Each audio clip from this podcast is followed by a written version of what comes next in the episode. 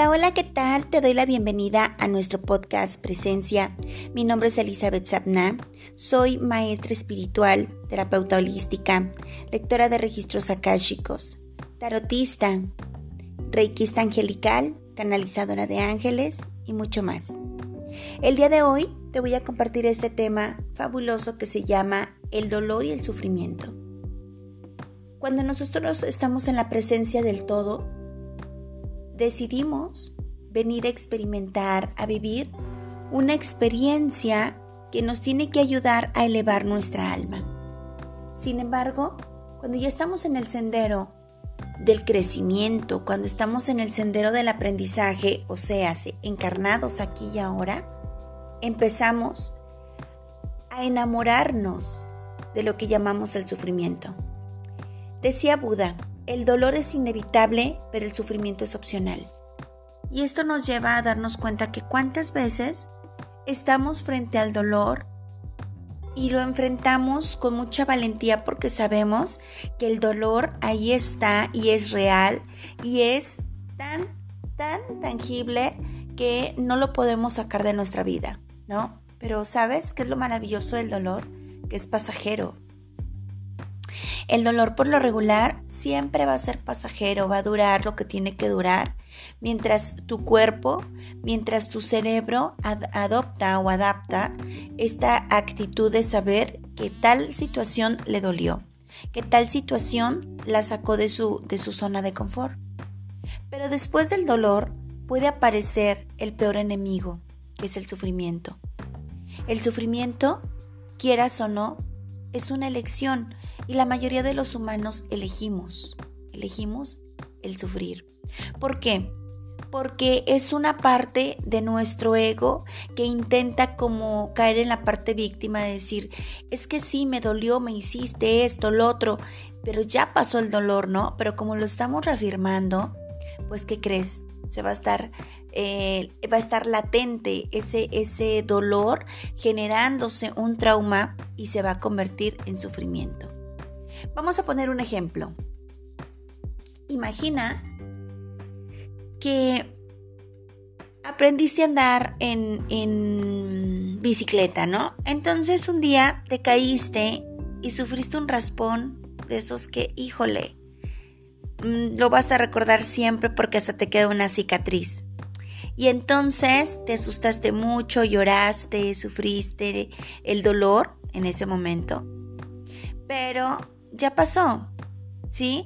Entonces, jamás te volviste a subir a la bicicleta porque cada que intentaste subirte a la bicicleta, dijiste no, y qué tal que si me vuelvo a caer y qué tal que si me vuelve a pasar, y entonces dejaste de disfrutar nuevamente el placer de andar en bicicleta por ese eh, sentimiento, emoción, recuerdo que quedó en tu subconsciente y ahora tu ego te dice no porque nos va a volver a pasar lo mismo o algo más terrible y entonces te empieza a contar una película pero de esas de, de Hollywood que no tiene ni ni, ni forma ni figura, pero son terroríficas y entonces el sufrimiento se empieza a apoderar de ti. Y eso va a permitir que nunca jamás puedas andar en bicicleta, que ya no hagas paseos en bicicleta ni con tus amigos, ni a sacar a pasear al perro. Y cuando creces ya no vas a querer sacar a tus hijos y vas a llevar ese trauma en tu interior y le vas a decir a tus hijos, no, la bicicleta es mala. ¿Verdad? Entonces tu sufrimiento ya sobrepasó, ya sobrellevó a no, no, nada más a ti, sino a todas las personas que te rodean. Ya privaste a tu ser, ya privaste a tu cuerpo y ahora puede que estés privando a tu familia. Pues esto mismo pasa cuando tienes una ruptura de corazón, cuando tu matrimonio termina, cuando pasas por un divorcio, cuando alguien se muere. Claro que duele. Todos los cambios son dolorosos, todos, no hay un cambio que no duela. ¿Por qué? Porque al humano, a la mente, al ego, no le gustan los cambios, quiere que siempre estemos igual, quieres que siempre sea lo mismo. Sin embargo, la habilidad que debes de desarrollar es decir, ok, El dolor es inevitable, pero el sufrimiento es opcional. Y hay gente que se divorcia y no puede superar su divorcio porque ya se enamora, se abraza del sufrimiento y entra en la parte víctima. Yo sé que esto te va, te va a calar, pero una persona, un, un ser que decide abrazar el sufrimiento, no es ni más ni menos que se puso la camiseta de yo soy la víctima.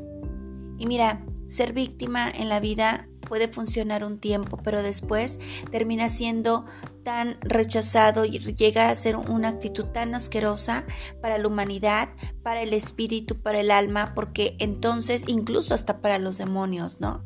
Entonces empiezas a, tener ese rechazo de las personas que dices amar y que dicen que te aman.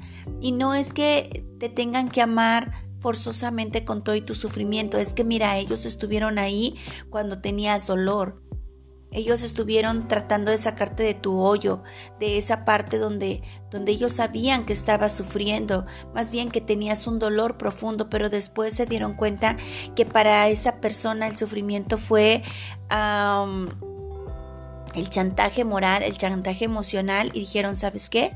Lo siento, pero esto no lo quiero y entonces al no creer lo que crees que sucedió.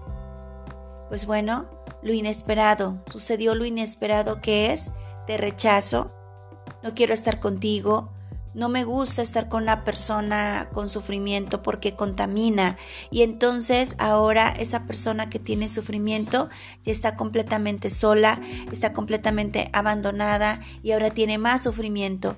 Ya el dolor que pasó hace cientos de años ahora ya se convirtió en un, en un amigo fiel del, del sufrimiento, ¿sí?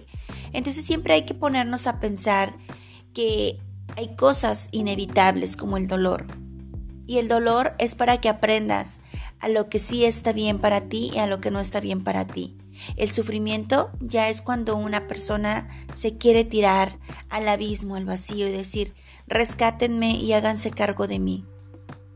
Entonces yo lo que te recomiendo es que si tú conoces a una persona que tiene sufrimiento, compártele esto y dile, recuerda que el dolor es inevitable, pero tu sufrimiento es opcional. Si tú decides seguir en este sufrimiento, te lo respeto, pero con esta actitud no vas a llegar a ningún lado. Al contrario, vas a pagar tu espíritu, vas a enfermar tu cuerpo, vas a romper tus relaciones, vas a destruir tu presente.